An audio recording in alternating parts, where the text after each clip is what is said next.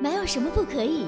打开超速的梦想细胞，活跃你潜在的创业基因。只要你的心足够强大，耳朵足够灵敏，你就可以在深圳优越广播 FM 一零五点七、上海沸点一百音乐广播 FM 一零零点一、湖南优越广播 FM 九四点五、山西文艺广播 FM 一零一点五、海口音乐广播 FM 九一点六、贵阳电台 FM 九零点九。唐山 FM 九八点四，清远新闻广播 FM 八八点七，听到我们的节目，迎接每个当下的自己，倾听他们的放胆表达。这一刻的存在，这一刻的澎湃，这一刻就要痛快，就要 UP 创投电台。如果说把创业比成是一次赛跑的话，从创业的上半场，我便开始了陪跑，始终在寻找一个答案：为什么去创业？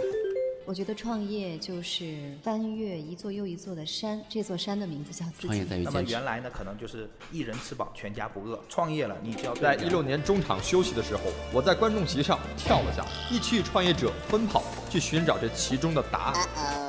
大家问一七年创业后半场究竟该怎么跑？我建议每天只需一个小时，去听一个项目的电波录影，在无数种领域当中去寻找自己的方向，一起来探索其中的未知。UP 创投电台，更多的期待，更多的精彩。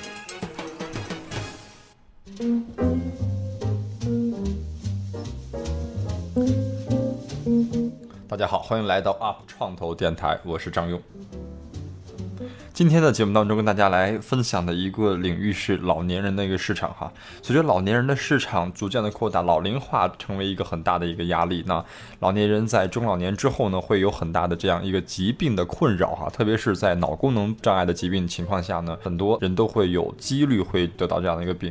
所以在这个情况下，怎么样能预防自己脑部的这个疾病？怎么样能在脑部疾病发病之后能够合理的辅助治疗、辅助这个康愈，成为了一个非常。强大的一个市场哈，那预计组建中国的老龄市场将达到两万亿这样一个市场，所以这么大的市场当中，怎么样去进行合理的一些创业的布局呢？今天我们请到了老伴儿脑功能障碍康复辅助头戴的 CEO 董孝峰来到直播间，一起来跟大家来分享他的项目和他对这个行业和对这个市场的理解。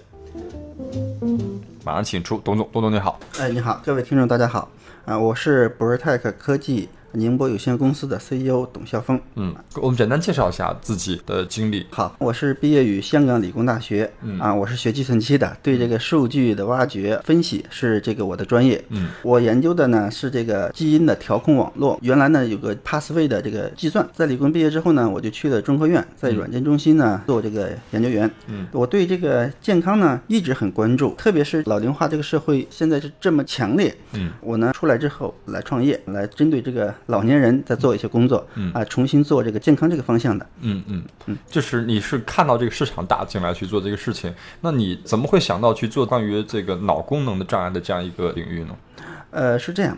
我呢，创业呢，它是一个过程。我是刚开始的时候呢，就想做这个老年市场。嗯，在做的过程中呢，我在南京做了一个公司，跟合作伙伴。在做这个社区的过程中，我发现其实呢，有很多人在做社区的创业，也有很多人活了，有很多人死了。嗯，我在做的过程中呢，发现如果是做泛泛的去做，那是没有什么价值的，并且呢，我在实际的这个操作过程中发现，老年病，特别是脑功能障碍的，特别是失能老人和半失能老人的疾病是非常严重。咱们深圳呢出现过一个问题，就是一个女孩，她老妈得了老年痴呆，得了老年痴呆之后呢，她自己这个拉了粑粑，嗯，然后呢拿个纸包了包，放在了她家的案板上，嗯，结果呢，她女儿非常困惑，对，嗯，这玩意儿怎么办？这是自己的老妈，嗯，你说治吗？这个病基本上是没有能治好的，办法治好，对，对，只能是缓解。那么怎么缓解？从这个实际的案例出发，我想一定有办法。嗯，其实现在呢，人们讲到治胃病啊，早发现早治疗。嗯，那么这个时候呢，我就开始想能不能治，怎么治？因为我是搞这个数据挖掘的，我就想到了大数据分析。嗯，从这个方向能不能动手？然后呢，我就开始关于整个市场的分析和技术的分析。嗯，我发现在国外有人已经在通过这个脑波的检测，可以发现前期、早期的发现中风、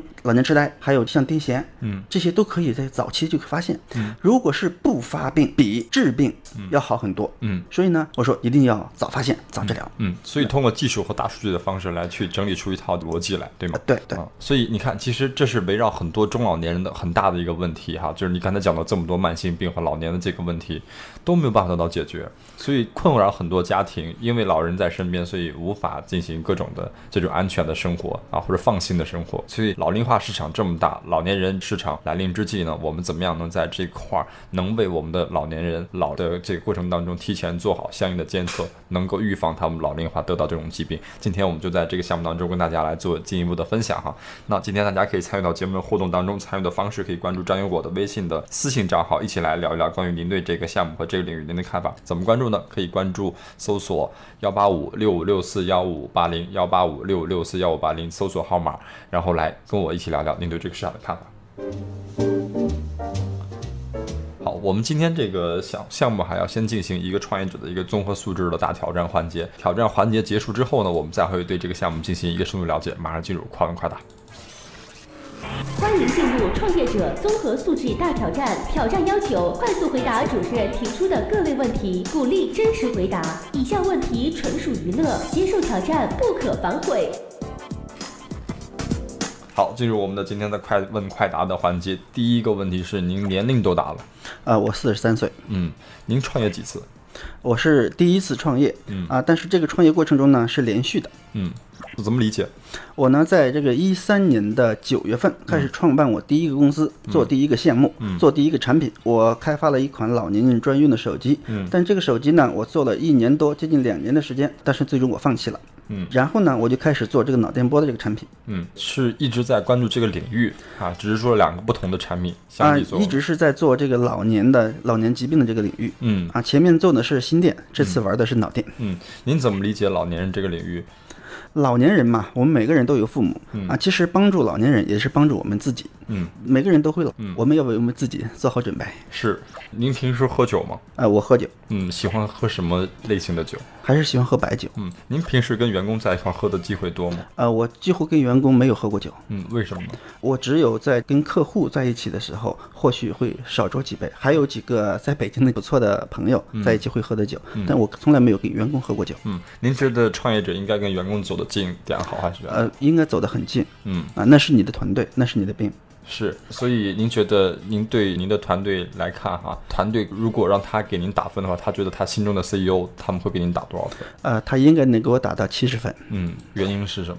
我为什么说我的员工不会给我打到一百分呢？嗯因为我是技术出身的，技术出身呢，我很多思维还是技术思维的，所以有的时候呢，我在处理一些事情的时候还不是那么老练，嗯但是呢，我还是做的还算比较到位的。嗯，您最喜欢什么样类型的员工？最喜欢第一是有想法的，嗯，因为经常面试嘛，面试一些人的时候，其实我对学历的关注啊并不重，我对他的经历很看重。嗯，所以您必问的一个问题是什么？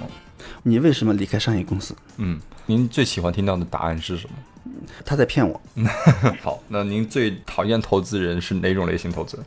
是他呢在不停的问我问题，嗯。不停的问问题呢，其实我对投资人来讲，如果有些问题是你商业机密的，嗯，但是我们要和盘托出，嗯。如果不托出，他说你没东西，嗯，托出呢，但是他是在套你的商业机密，嗯。因为他可能在投资另外一个跟你相同的这个企业。是。所以您最希望下一轮投资是谁来投资您呢？我希望是一些机构来投资，它最好是有这个行业的资源啊，能带进来，嗯我是最希望的。嗯，您有想过公司会出现各种的问题，比如说举个例子，现金流的问题。如果现金流不足一个月的情况下，您会怎么做呢？嗯、这种情况不是说会不会想到，而且我前面遇到还不止一次遇到这种情况。这种情况下呢，因为我们是一个团队在战斗，我跟我的合伙人还有我的团队，大家在一起努力、呃度过这个难关，并且我们也不止一次度过。嗯，创业呢是这样，本来就是一个九死一生的一个运动。嗯嗯，没有人是能保证明天是不是还活着。如果咱们不讲那些就是那个梦想的事儿哈，就一个月的工资，你会怎么办呢？你平时怎么处理呢？我跟我合伙人的工资是不发的。嗯，那也不可以解决其他的问题啊。其他的问题呢，基本上我目前的员工还不是那么多，嗯，基本上我们几个能够咬咬牙，嗯或者是就是把自己口袋的钱再掏出一点来，嗯公司能够度过这个月。嗯但是呢，这不是办法，不是长久的办法。嗯，所以我给您一个办法哈，就是我给您一个能支撑到下个月的单子，嗯啊，这个数量的单子，嗯还有一份，比如说我给您一年多的这种融资的，就是您用现的融资额，嗯，啊，二选一，您会先拿哪个？第二个选项。为什么呢？因为我的公司呢，它是一个研发型的公司，嗯所以呢，一个单子能够这么支撑几个月，我可能目前呢是有些困难的。嗯，好，我明白您意思了哈。您通过这个考核，下班的见。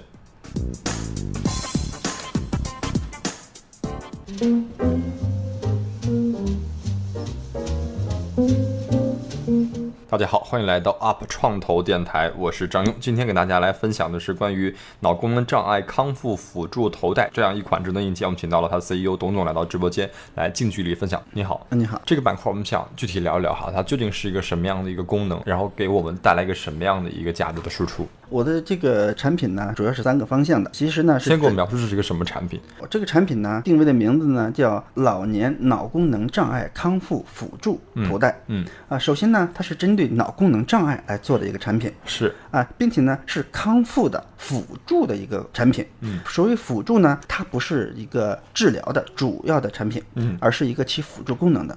那么辅助谁呢？第一是辅助那个医生医院的这个治疗，嗯，第二呢是辅助的这个老人，辅助提供这个在治疗过程中来帮助他，嗯。啊，起到帮助的作用。帮助作用对。啊，所以它的作用是起到比较这辅助性的作用，还不是主攻的一个主要的治疗手段。对，呃但是呢，我们的治疗手段呢、呃也不差。嗯，那么我来介绍一下这个产品。嗯，这个产品呢，因为老年病啊，不光是老年病了，整个脑功能障碍的这个疾病了，嗯，它是有三个阶段，嗯。一个发病前，嗯一个发病过程，还有一个就是发病以后，嗯这三个阶段。那么如果是在发病之前，我们发现治疗，那么它就不发病了。嗯好，我们的产品呢，就针对这个发病之前呢，做了一个脑波的检测的筛查。嗯，比如说像这个中风，嗯，我们通过这个脑波的检测，提前在三个月到四个月，嗯这么长时间，我们能够筛查出百分之九十。嗯对于像中风、像这个帕金森，嗯像这个老年痴呆这种疾病呢，我们能够在提前三个月到四个月的时候，能够发现百分之八十以上。嗯，所以这样，如果是不发病了，那就没有治疗的过程了嘛。这这是一个监测的功能。呃，这是一个筛查。嗯，筛查筛查的功能嗯嗯嗯啊，然后呢，在这个治疗过程中，我们知道治疗过程要用药物治疗了，还有这个其他的物理治疗了。嗯，但是在药物治疗的过程中，我们知道人吃药嗯吃下去之后呢，药是有一个药物的作用时间，是在专业术语呢叫这个啊、药物降解的动力学过程，其实就是一个降解的时间。嗯，我们呢通过监测脑波，嗯就可以了解到这个药什么时候开始起作用了。嗯什么时候作用失效了？嗯，你这个脑波是明显的变化，我们能监测出来。嗯哎，通过这种分析呢，我们就知道这个药对这个病人是不是有效。嗯如果有效，OK 可以继续使用；如果无效，那么就可以采取措施了。嗯，啊，这是这个在治疗过程中治。疗过程当中，对，然后呢，我们本身呢还提供这个理疗的功能。嗯这个理疗呢，第一个是通过音乐的治疗，我们通过骨传导的方法，然后呢影响你脑，因为音乐的治疗大家都公认的嘛，现在已经用的很多。嗯，第二个呢，我们是通过直流这个理疗。嗯。也就是说，学名呢叫个经颅直流电刺激，嗯。还有经颅交流电刺激，嗯。合称呢叫经颅微电流刺激，嗯。啊，直接用电流来刺激这个脑波。嗯。现在呢，哈佛公共医学院给出一个数据，说是电流刺激呢是百分百有效，嗯。不管你是这个老年痴呆、帕金森啊。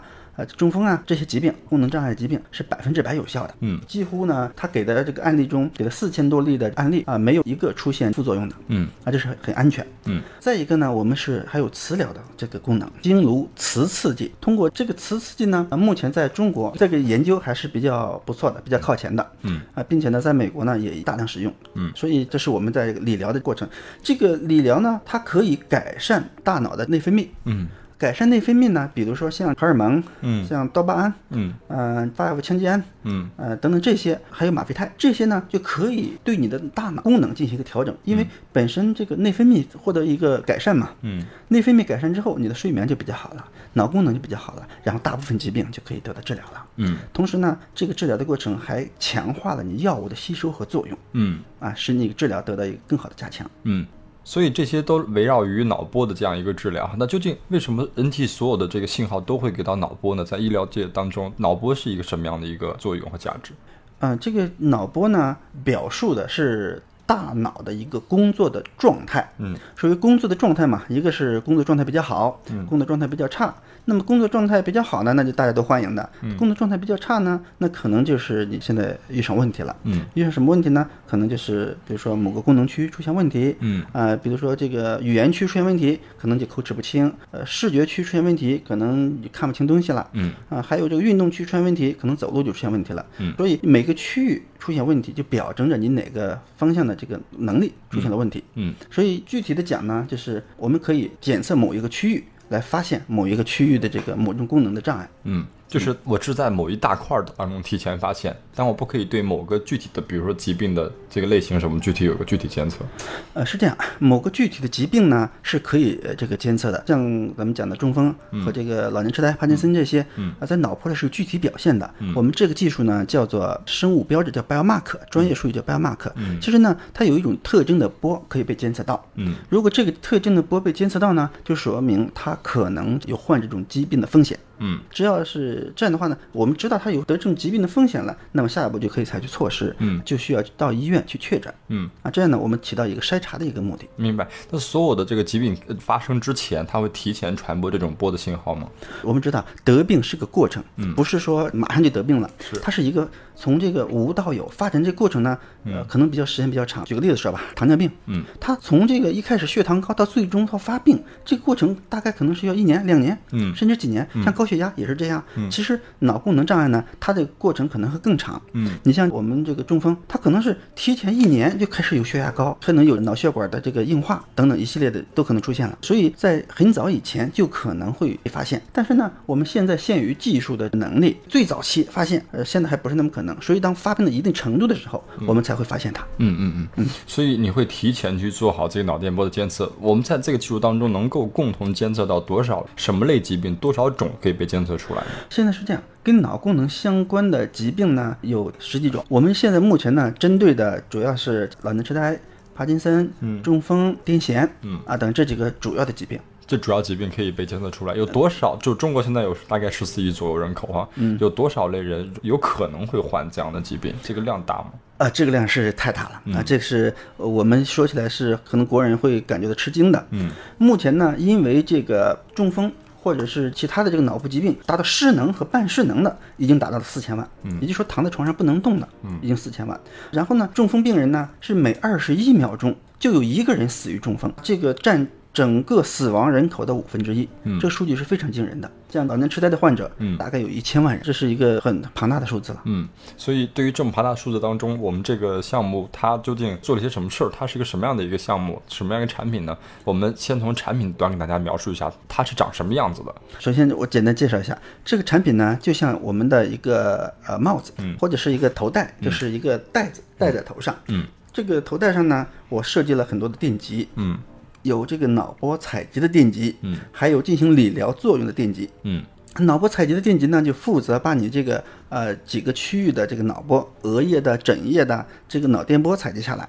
采集下来之后呢，我进行这个数据的分析。嗯，这个分析就是来发现你这个 biomark 是某种疾病的这个特征波。嗯，啊，发现它之后。然后呢，我再这个采取下一步措施。嗯，这个治疗的电极呢，可以这个释放微电流，嗯。啊，还有释放这个电磁波，就磁波，就电疗和磁疗来进行这个这个理疗这个过程。嗯，另外呢，我还有这个音乐的疗法，音乐的治疗，会有音箱，不是喇是叭是耳机，可以叫做是一个骨传导耳机。嗯。骨传导耳机呢是直接抵在我们头部的骨头上，啊，你这个耳朵是不需要粘着耳朵，而粘着耳朵很不舒服的，不管是入耳式的还是这个呃这个大的耳机都是不舒服的，嗯。是它是直接抵在这个耳朵上面的这骨头上，嗯。这可以直接把这个声波我们就可以听到了，嗯，明白。那所以就是别人是听不到它的这个声音的这个播放的，对别人是能听到的。能听到吗？骨传导的话，它也会散发出其他的音量吗。啊，骨传导其实它也是这个耳机，它也是一个小喇叭，只不过这个喇叭呢，它的声波它是通过震动直接传到这个颅腔里的，嗯，但是在外面呢也能听到它的声音，明白。它毕竟它还是个小喇叭，是混气啊。嗯，这个环节我们把这个产品详细了解了一下，下个板块当中我们对它的商业模式进行深入探讨，下面再见。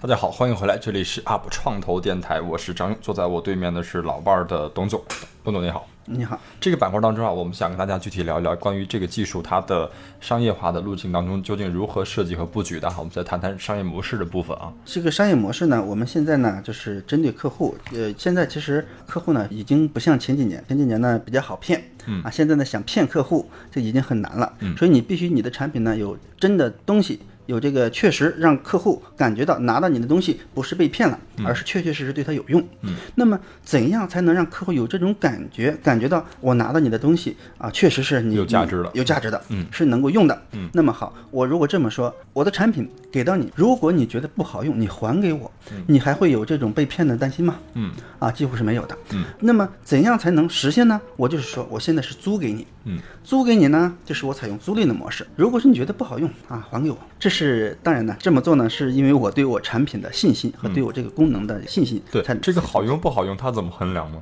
我这里边呢有几个功能，是对所有人、对所有的患脑科疾病的这个患者都有作用的。比如说，我里面有这个助眠的作用。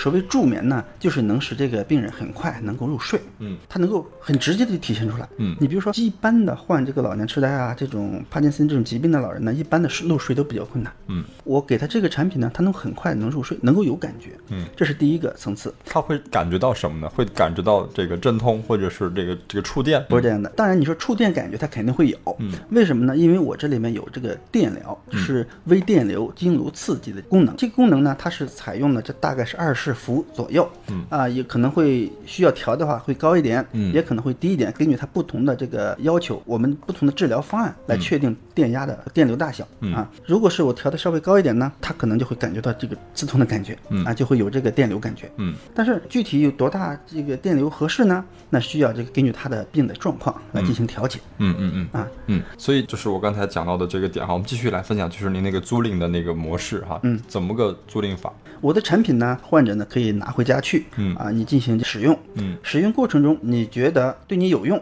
嗯，OK，你就可以继续使用。嗯啊，我每个月收你这个一定的租赁的费用。嗯，租赁比如说一个月两百块钱。嗯，随时可以还给我，就是说你觉得不好用的随时还给我。嗯，但是这个费用呢，呃，我会提供很多的服务。嗯，第一个就是你的这刚才我讲过的啊，如果是早期还没有患病，那么我可以给你提供筛查的这个功能。嗯，如果是已经患病，那么我可以给你提供理疗的这个服务。嗯，包括是已经患病就已经在治疗过程中的或者治疗后期的。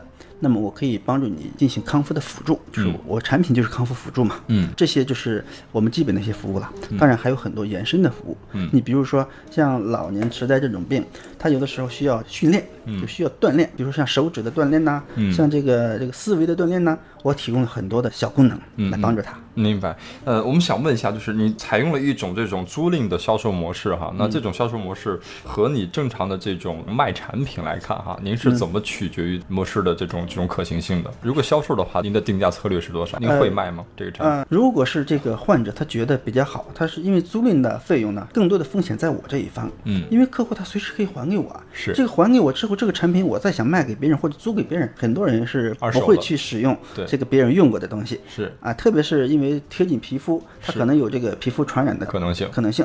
所以呢，如果他还给我，我就必须把外面这个套重新做新的。嗯，啊，这个里面呢，因为里面的呃芯片是不需要换新的嘛，是对，外套一定是要换新的。这些我的成本会增高。嗯，采用这种模式呢，那么我的风险要大于客户的风险，我来承担风险，让客户感觉到。我是可信的，嗯，这种情况下，租赁的费用总的成本是要高于你买的成本的，嗯，哎，对于你来讲嘛，对于我来讲是买的，是对于用户来讲呢，对于用户来讲，他买的是要便宜一些，租的是要要贵一些，嗯，你卖的话一个卖多少？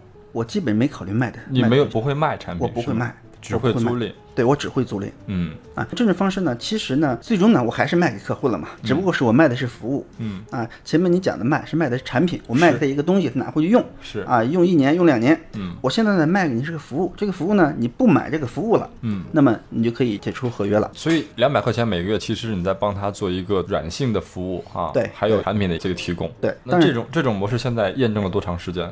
验证的结果怎么样？呃，这种模式呢，目前呢，因为我的产品还没有大面积的来推广，嗯，啊，我只在这个个别的小区里边在做验证，嗯，做验证呢，因为我要把这个数据做的比较要可信。啊，我还要调整这个客户的他的使用的感觉。其实客户体验是一个产品的生命，嗯啊，客户体验好，你就能做得很好；客户体验不好，你再牛的产品，你也会是死路一条。所以对于你产品来讲，你是做标品还是做个性化产品呢？基本上是走着标品的这个路子去走，嗯因为什么？个性化产品啊，这种这个产品呢，做个性化是很难做的，嗯，这种产品就是你做个性化，有些困难，困难在于人要求个性的太多了。是，哎，我们呢就把产品很多的模块化、标准化。嗯，我提供呃几个服务的套餐。嗯，有这个客户呢自己做出选择，我可以选择针对老年痴呆的这种训练、啊训练的套餐。嗯，还可以选一些脑部的小游戏嗯来进行训练。嗯但是呢，帕金森的病人就不需要这些了。嗯，啊，他可能选择其他。根据疾病来去分成不同的类型的产品。对，分了不同类型的产品，并且呢提供了不同的功能。嗯，啊，这样的话呢，还是在标品这就产品标准化和服务个性化，对吗？对对嗯，那那服务个性化这块儿，我们怎么提供它这个后续？你刚才比如说一次诊疗啊，这种这种，它是怎么去满足和实现的呢？是用软件互联网化吗？还是得到线下？呃，这个我们呢基本上是互联网化的，嗯因为我不可能在每个社区、每个家庭给他配医生上门的，这是很难的。嗯通过这个产品呢，它可以采集到它的波，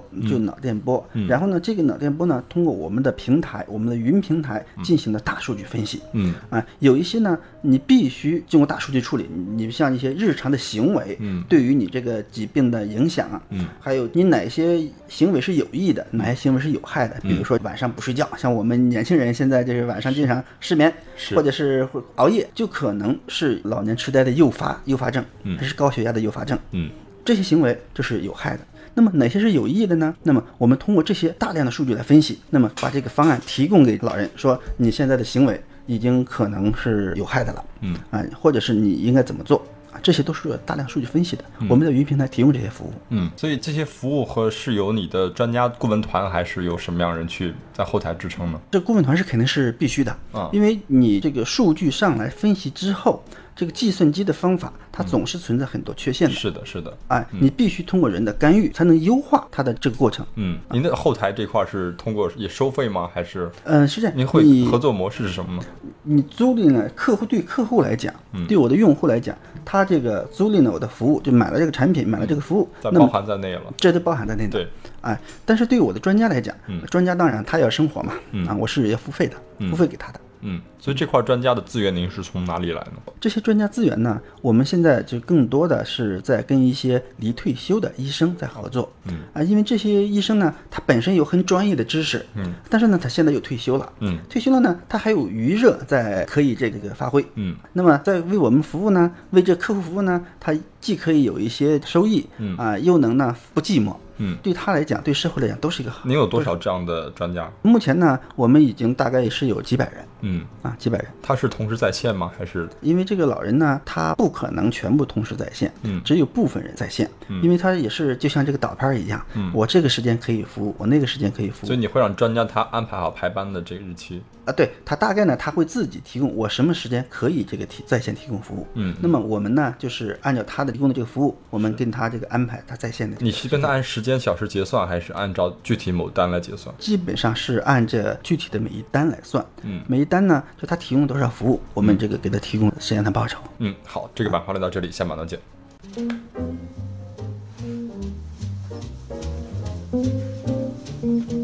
大家好，欢迎来到 UP 创投电台，我是张勇。我们继续来聊聊关于这个脑功能障碍的辅助头戴哈。我们还是请出东东，你好。你好，嗯哎，我们刚刚聊到了关于这个你的合作的模式这块儿哈，你有很多专家性的资源哈，对啊然后你的用户可以进行这个产品的租赁式的购买哈，可以说他购买的服务这个作用要远大于他对于产品的单次的这种需求，对吧？对对。所以用户来讲，你把用户定位成什么样的用户？这帮用户是白领给自己父母去购买的，还是说这些老年人自己直接去购买？嗯，是这样，这个让老年人自己购买呢，这是不太现实的。嗯因为一个是老年人对这个产品的认识和对现在技术的认识，嗯他起码他是怀疑你的，嗯这是第一个。所以基本上呢，我们还是定位购买者是这个年轻人给父母买，嗯，然后呢，父母呢来作为我们的用户，嗯，这是两个层次。就是走这种父母的礼品渠道嘛。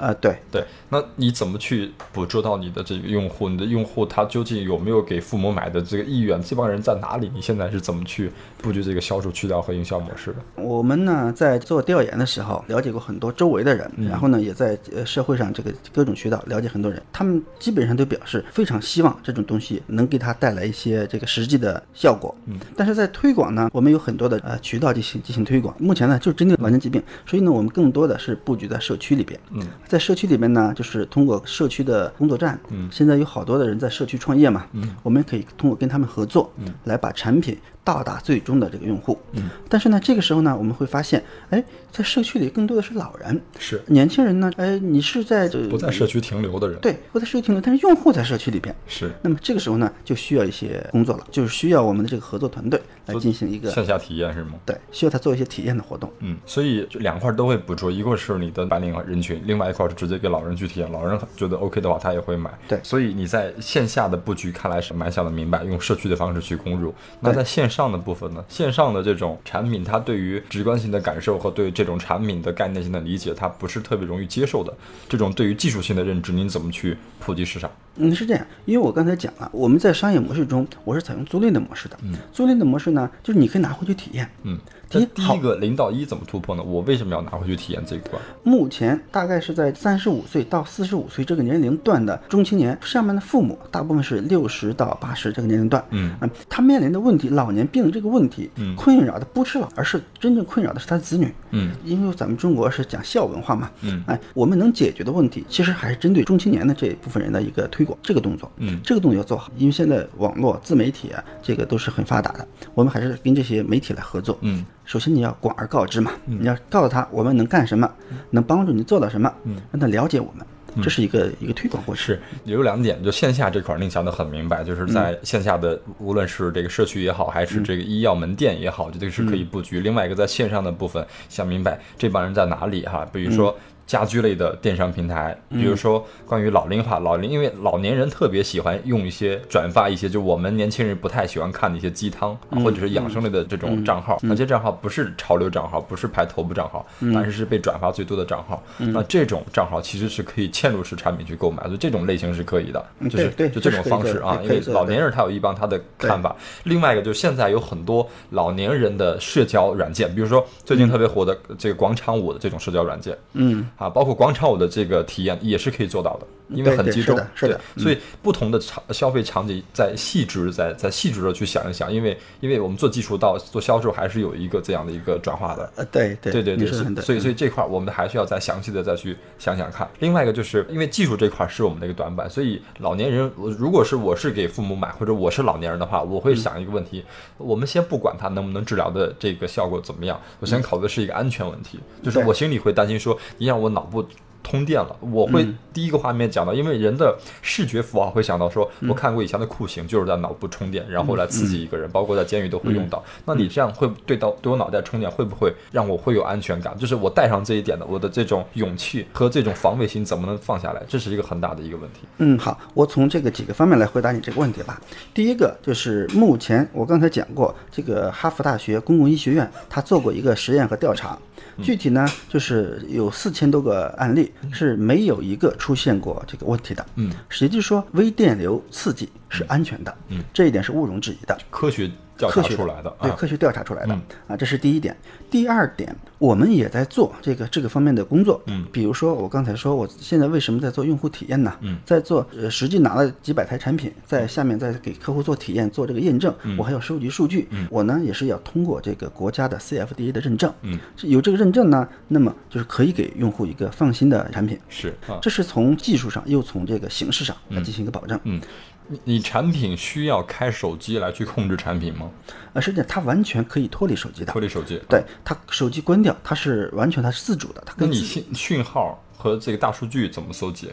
啊，是这样，我这个产品它呢，它本身现在讲穿戴式产品嘛，嗯其实呢，原来讲穿戴式产品是概念是比较小的，现在呢讲呢讲穿戴式电脑。嗯穿戴式电脑呢，也就是说这个产品它本身具有很强大的处理能力，包括存储的能力、传输的能力嗯和数据分析的能力。嗯所以如果我这个产品呢，关掉手机之后，它自身具备的这个能力，其实比手机还强。嗯，所以它怎么能连到你的云端？数据怎么上啊传？它有 WiFi 模块和信号吗？嗯，它现在呢，我们既有蓝牙模块，也有 WiFi 模块。就在脑部植入，呃，它不是在脑部，就是就是这个头戴上植入在。头戴上啊它具备这个 WiFi 和这个蓝牙的这个通讯模块。如果大家会想到蓝牙和 WiFi 通讯在脑部放上去，会不会有辐射的影响？我们现在的这个用的蓝牙耳机，嗯大家都用的比较多了，嗯，有人说蓝牙这个耳机会给你带来多大伤害吗？嗯，啊，现在有人这么说，嗯但是目前呢还没有这个数据来证明，对这个蓝牙会伤害到大脑。我曾经记得看过一篇文章，他写到说，睡觉的时候把手机离自己的这个脑部要离开一段距离。嗯，呃，其实呢，这个说法呢，我们不能说它有错误，嗯，但是呢，目前还是没有数据证实这个事情的。嗯其实呃这个电波呢，我们天天接触电波，是接触电波非常多。比如说我在晒太阳，嗯太阳就是很强的这个无线电波，嗯我们会有问题吗？嗯啊，不是这样的。嗯但手机的这个辐射呢，它的波长更长，嗯，这个能量呢，其实能量它还没有一个灯泡的这个能量强，所以你不用担心这些问题。嗯，所以你线下的这块儿和你线上这块儿，我们先聊到这里哈。我们现在还想问一下，就是你怎么去让你这个品牌建立一个很高核心的一个壁垒啊，或者一个护城河？这种现在市场当中，呃我们想听您分享一下，有没有类似在做这种产品的？刚才讲这个护城河这个问题，其实其实所有的这个企业都想给自己挖一个深深的护城河，建一个高高的护城墙，对不对？是是哎，我们呢这个工作也做了很多，比如说我们现在申请了这个十几项专利，嗯啊，还有呢有些是不能申请专利的，嗯因为申请专利你要公开，是所以我们就通过专有技术的方式是来保护起来。也就是说，这个方法只有我们有，嗯啊，这是你说的护城河的问题。嗯，您的第二个问题，同类竞品有没有？同类竞品啊，对，呃，目前呢做单品的，比如说做这个睡眠的，嗯。有啊，有人通过经颅的电刺激，嗯。啊，就是放两个耳朵耳朵上耳垂上一边加一个电极，嗯。来通过电流来刺激颅部，嗯。呃，但是呢，你仔细研究就会发现，嗯。这个电流呢，它通过皮肤给弥散掉了，嗯。真正能进入颅腔的电流是非常非小常少的。啊，可以甚至可以忽略，也就是说它本身就就是直接头戴的是没有的，是吗？对，这是在第二个关于磁刺激的。嗯。现在呢，咱们国内有几个产品已经获得了国家的生产许可证，嗯。啊，对大脑进行这个磁疗，就是电磁的治疗，嗯。啊，咱们北京的几个大医院都有，嗯。啊，再就是通过音乐的这个疗法，嗯，你就把它转化成另外一种这种符号去输出了，就是你听音乐就好了，对吗？啊，对。所以这个东西它会有副作用吗？我刚才讲了，嗯，美国的 FDA 是全世界对医学审查是最严格的，嗯。最严格的，它呢已经批准了磁疗用于临床，嗯。在音乐更没问题了。嗯，一般用户会用你的产品的频率是什么样的？嗯，我希望它是二十四小时来用。什么场景？睡前？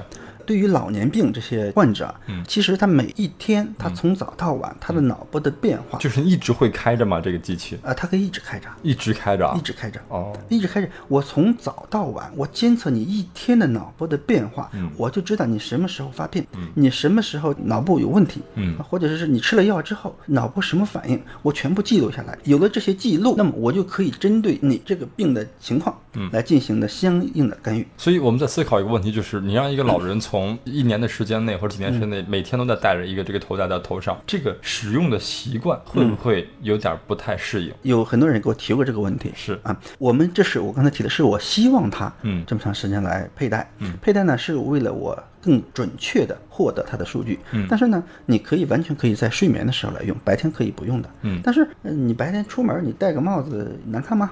嗯，所以其实是有个方法，就让它转化成其他的佩戴式的这种穿戴式设备或者穿戴式的这种物品，把它植入进去。就是你说帽子可以植入进到帽子，对不对？对产品的形式，就是外在的形式，你可以做成各种各样的，嗯只要我们功能能保持就可以了。你比如说刚才我说的帽子，嗯你可以做成一个头戴，甚至可以做成一个发卡，都是可以的。对所以其实怎么样让大家的亲民化或者是更加的这种可接受程度高我们才会觉得买它会放心。